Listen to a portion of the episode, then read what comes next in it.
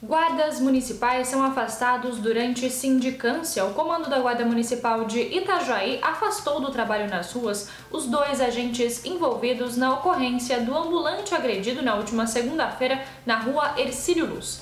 Nos próximos dias, o prefeito se reunirá com o comando e o efetivo da Guarda Municipal e novas ações poderão ser tomadas.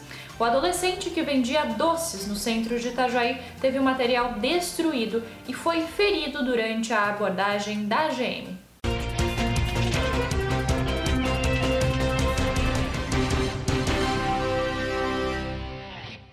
Governo estadual mantém vacinação de adolescentes. O governo catarinense decidiu manter a vacinação de adolescentes, contrariando a nova orientação do Ministério da Saúde.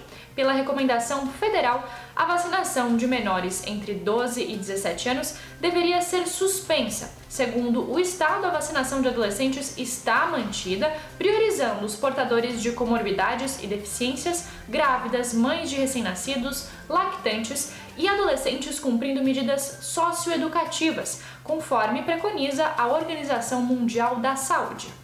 Chuva continua no sábado. A Defesa Civil de Itajaí divulgou um alerta de monitoramento informando que a chuva continua até sábado. De acordo com o órgão, há risco de chuva forte e trovoadas, assim como rajadas de vento, podendo haver alagamentos e deslizamentos. Em caso de emergência, deve-se ligar para os telefones 199 ou 193. Esses foram alguns dos destaques desta sexta-feira aqui na região. Confira mais em nosso site diarinho.net.